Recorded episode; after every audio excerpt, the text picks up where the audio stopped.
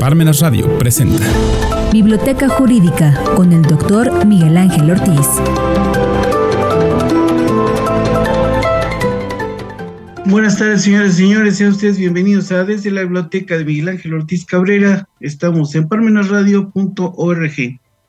Fíjense que el segmento de hoy lo hemos denominado Felipe Calderón Hinojosa Tiembla, unos testis, nulos testis, diagramas de Felipe Calderón y Margarita Zavala y otros. Empecemos.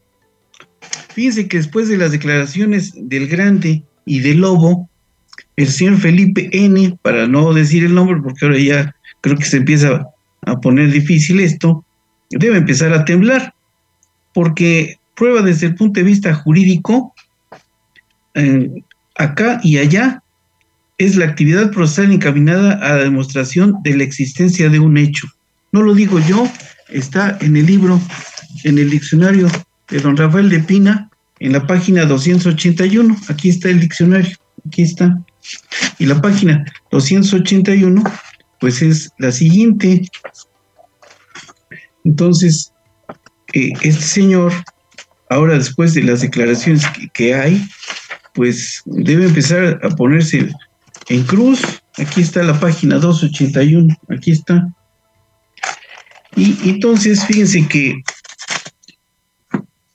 ya van dos testigos que han coincidido, o sea, en el hecho de que el señor Genaro N recibió sobornos por una cantidad bastante considerable. Y entonces la única forma en que el señor GGL pudiera salvarse sería revelando a quién le entregó parte de esos sobornos. Y el único con el que podía haber compartido esas cantidades es el señor FCH, esto es Felipe N. Entonces, eh, recibió esos sobornos para facilitar que el cártel de Sinaloa pudiera recibir estupefacientes o pudieran transportar esos estupefacientes allá a la Unión Americana. Y fíjense que para entender eso, aquí tenía un libro que se llama Cártel de Sinaloa, que no recuerdo dónde lo puse, pero es del señor Diego Enrique Osorno, que escribió e, e, efectivamente sobre el cártel de Sinaloa para que pudiéramos entender, porque hablan, hablan del cártel y cártel, cártel de Sinaloa, pero nadie nos dice qué es. Y este señor Diego Osorno, que creo que dejé el libro en la mesa, eh, nos explica qué es y a qué se dedica esa organización criminal. Pero eso fíjense que además, si lo vinculamos con um, unos videos que dice un corresponsal de nombre Edgar, que se los reveló a un periodista de acá, creo que fue Ciro Gómez Leiva o en imagen al señor, el corresponsal. Él solamente había visto tres videos, pero son siete. Pero en los tres que vio, resulta que se ve al señor Genaro N recibiendo ese dinero.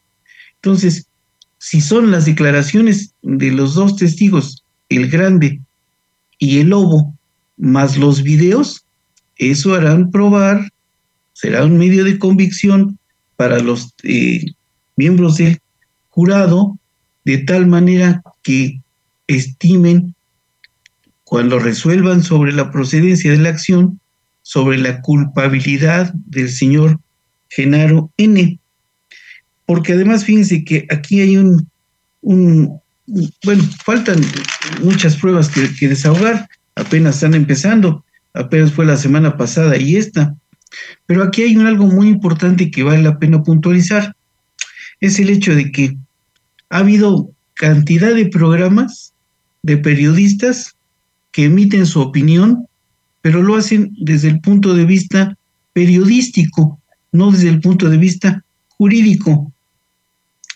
si no se prueba el dicho por el órgano acusador, indudablemente que será absuelto el señor Genaro N. Pero además, fíjense, esos periodistas yo quisiera que pudieran opinar respecto del asunto del señor Genaro N., pero desde el punto de vista jurídico, no lo hacen solamente desde el punto de vista periodístico. Y eso es el grave problema, porque ¿cómo se atreven a hablar de algo que ellos en su dinámica desconocen? Yo siempre he sido la idea de que uno debe hablar de lo que sabe, no de lo que no sabe. Ellos, estos señores periodistas, en su vida han estado presentes en una corte, no tienen idea de lo que son sistemas jurídicos, ni el de allá, de Estados Unidos, ni los de acá. Entonces, mm, lo dan o lo dan por hecho según su interpretación, pero esa interpretación está alejada de la verdad. No tienen ninguna forma de probarlo. Solamente los que estamos fuera de ello tenemos que confiar en su buena fe, pero los, en los jurados o en el derecho no se basa en interpretaciones, se basa en hechos que tienen que probarse a través de los medios de convicción, o sea, de las pruebas que se aporten por las partes, tanto por el órgano que acusa como por el órgano que defiende. En este caso, ellos que van a tener que hacer, desvirtuar la acusación. Es ahí donde radica el problema. Si no prueban su dicho, el, el órgano que acusa, indudablemente que la sentencia será absolutoria cuando el juez Brian Cogan establezca eso. Pero eso, ¿cómo lo podemos saber? Solamente a través de, libros. Y bueno, fíjense que eh, también hay aquí otra cosa muy importante. Eh, hemos dijimos al inicio lo de nulos testis, nulos testis. Hay un, dicho que establece en la página 390 de mi microlibro del maestro José Morales Cruz, que aquí está. Dice, en, la página 390, porque estaba yo citando otro, dice, el dicho de un testigo es como el de ninguno. Y lo dice inclusive en latín el maestro Morales, dictum unus, dictum nullus. O sea, el dicho de un solo testigo no es válido, no es suficiente. Pero si son dos testigos o los que sean más vinculado con otros medios de prueba, van a tener como resultado que entonces si haya la presunción de culpabilidad. En este momento allá existe, igual que acá, la presunción de inocencia. No se le puede tomar por culpable, o sea, es inocente mientras no se demuestre lo contrario. Es un mandato constitucional de la Constitución norteamericana y de la nuestra. Pero si por eso se toman las pruebas en conjunto, si los testigos, junto con videos, llegan a demostrar que el señor Genaro N recibió sobornos, es indudable que la sentencia será condenatoria. Si no lo logran demostrar, entonces la sentencia será que absolutoria. Por eso es por lo que insisto en que los periodistas debieran tener una eh, idea del derecho. No, en, en alguna ocasión oí un periodista que dijo que tenían abogados que les daban clases. Pues no sé qué clase de abogados sean, porque yo quisiera conocerlos para saber si efectivamente tienen la profundidad suficiente para poder enseñar. Ya he mostrado acá, en las sesiones anteriores, los libros relacionados con el derecho anglosajón y otro que no traje acá, que es de Harry Sink, en donde explican efectivamente cómo funciona el derecho norteamericano pero pues los periodistas, yo quisiera ver en qué libros se han fundado, en ninguno. Ellos nada más dan una versión pues muy alejada, la dan quizá románticamente, y en una situación ilusoria, pero no apoyados en doctrina, que es lo que a mí me interesaría ver o entender. No lo han hecho. Entonces, fíjense que aquí hay otra cosa que me, parece muy importante. Pasando a otro punto, es el siguiente. Fíjense que el señor, eh, bueno, en un programa que se llama El Chapucero, le hicieron una entrevista a una periodista de nombre Nancy Flores. Ella tiene un programa en contralínea junto con un señor que se llama Miguel Padillo. Y dieron, presentaron ahí un diagrama impresionante. Y ahí demuestran algo que me parece muy importante de mencionar. Demuestran cómo el señor Felipe Calderón, bueno, Felipe N., junto con la señora Margarita N., hoy diputada federal, eh, en una forma por demás burda, torpe o ingenua, hicieron una vinculación con asociaciones civiles, con periodistas. Bueno, es, es como de medio metro el diagrama que presentó esta dama Nancy Flores. Y esto, es, esto fue con la finalidad de demostrar que cómo lavaba dinero el señor Felipe N. Y lo que más me extraña es que a estas alturas del partido, después de algunos años, la Fiscalía General de la República no tenga una sola carpeta de investigación en contra del señor Felipe N. Cuando se ve desde el satélite Morelos todo lo que de lo que ilícitamente se hizo en agravio de quién de la nación mexicana. Si sumáramos todo lo que percibió como ingresos como presidente de la República no le alcanzan para ver la fortuna que tiene, de dónde salió, como también la fortuna que hicieron los otros políticos como Manefao Beltrones, o como Vicente Fox, o como el señor Peña Nieto, el señor Salinas, que compraron plataformas petroleras que están en el Golfo de México. Y señores, esas plataformas petroleras se rentan en dólares y por anticipado, y el costo es súper recontra archilevado. ¿De dónde salió ese dinero? Es lo que yo quisiera saber. Porque para nadie es un secreto pues solamente podemos pensar en una cosa, ¿qué? Que lograron que tenían una uña muy larga. Y por eso es por lo que fíjense que sugiero este libro que ahora aquí tengo, de don Pedro Zamora Sánchez, es doctor en Derecho, Marco Jurídico de Lavado de Dinero, aquí está. Este es una, un trabajo extraordinario, una obra e, excelente si ustedes lo van leyendo, se van dando cuenta de muchas cosas que ahora están sucediendo, nada más que pues no le han dado la difusión de vida. Por eso insisto, me extraña que no haya hecho lo adecuado la Fiscalía General de la República. Pero fíjense que todo eso tiene que ver con el hecho de que ahora ha tomado un gran auge la cuestión relacionada con las drogas. Y por eso es por lo que me atrevo a sugerir estos libros que ahora voy a mostrar. Por ejemplo, fíjense, esta obra fabulosa que me costó mucho trabajo hace tiempo conseguirlo y leerlo, que se llama Historia General de las Drogas. Vean nada más el tamaño y el grosor. Vean. De Antonio Escotado. Y es de la versión 2006. Pero es una obra no solamente a nivel nacional ni de Latinoamérica, sino a nivel mundial viene la historia totalmente de las drogas y cuándo y cómo y por qué empezó a producirles una gran cantidad de ingresos, primero en la Unión Norteamericana y después acá en nuestro país. Y a eso se empezaron a dedicar quienes, los cárteles. Y como tenían unos ingresos cuantiosísimos, pues ahora ya no saben qué hacer con ellos. Y también fíjense que aquí encontré este otro libro que se llama El Imperio de la Droga, de Fontamara, está hecho por unos criminólogos, por ejemplo, Thomas Sass o Alessandro Barata.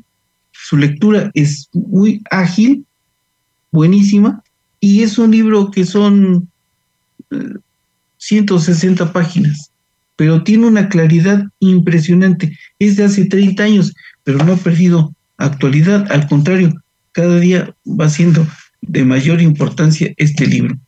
Y luego fíjense que algo que también aquí me llamó mucho la atención, un libro que leí hace como 20 años, o 15 quizá, La guerra de la cocaína, drogas, geopolítica y medio ambiente, de una señora Belén Ovil Luca de Tena. Aquí está.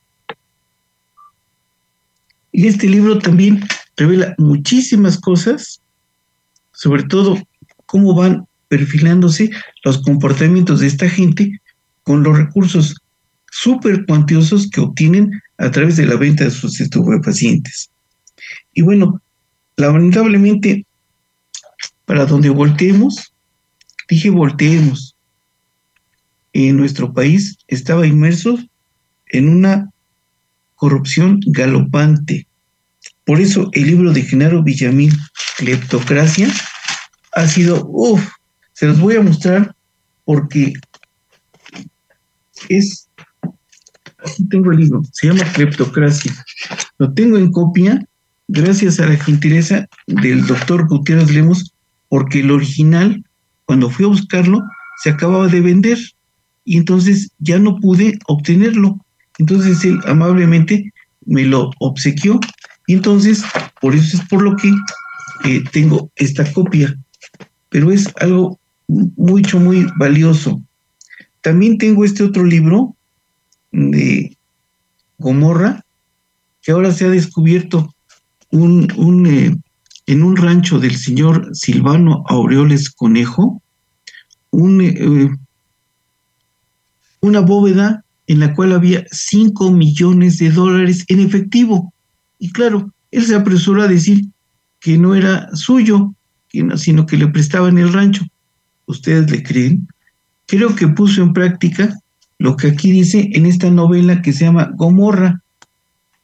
Esta novela, junto con el dinero negro que mencionamos eh, la semana pasada, hagan de cuenta que es un tratado sobre lavado de dinero el cual en muchos bufetes de abogados sin escrúpulos parece que cumplen cabalmente, que lo leyeron, son sus libros de cabecera.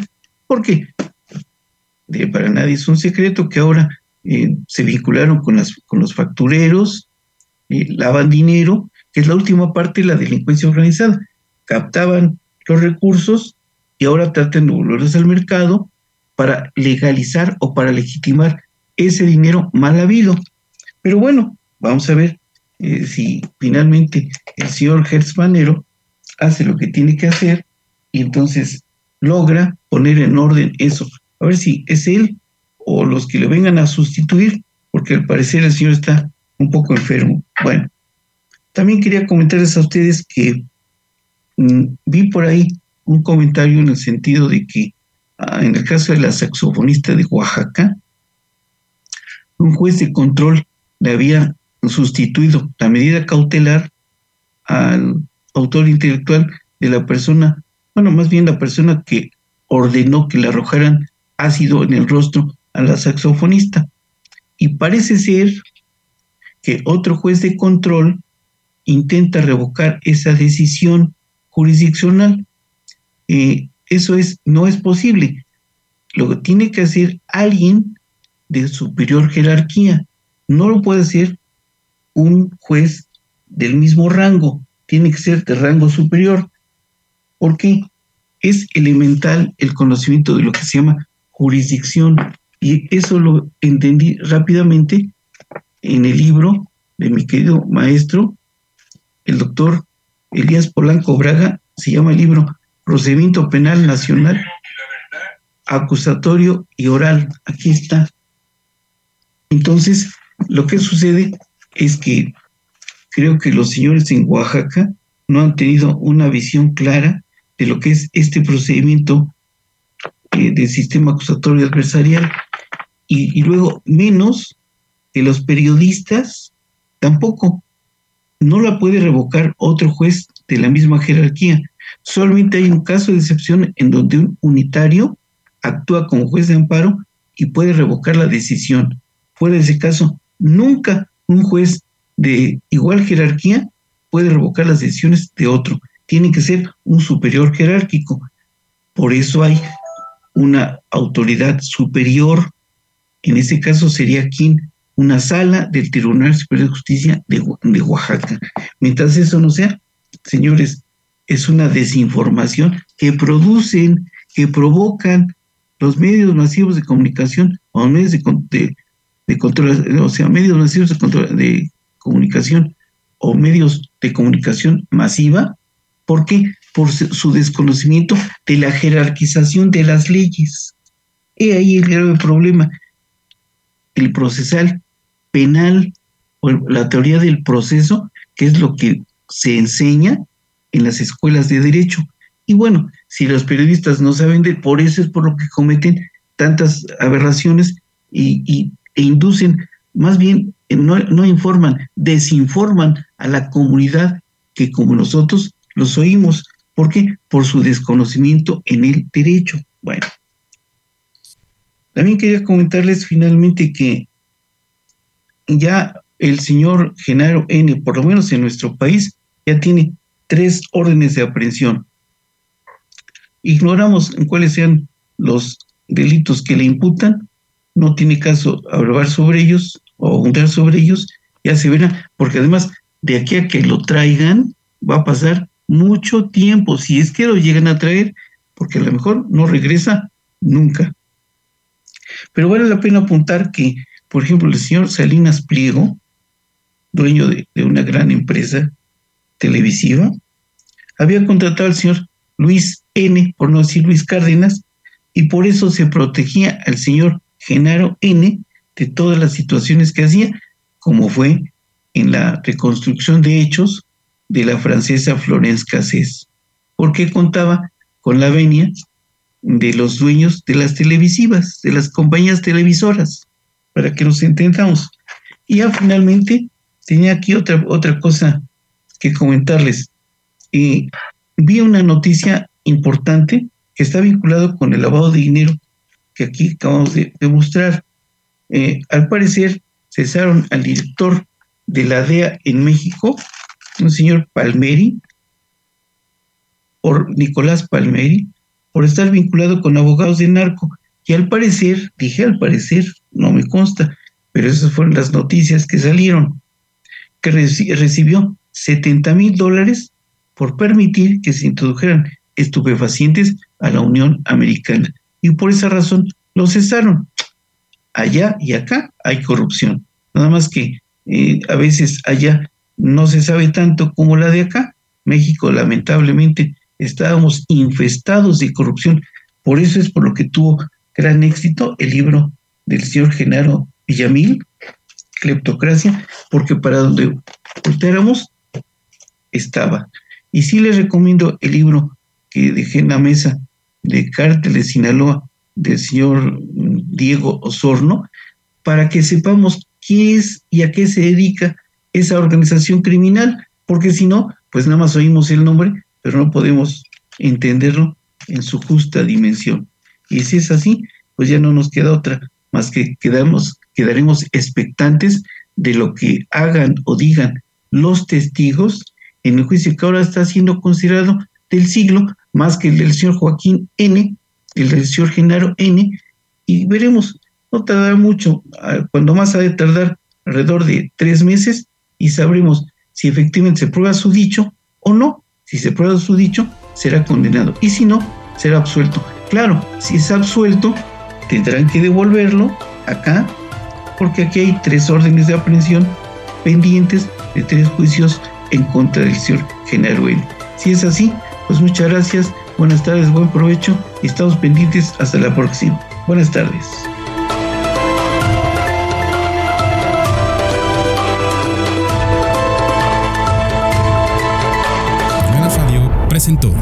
Biblioteca Jurídica con el doctor Miguel Ángel Ortiz.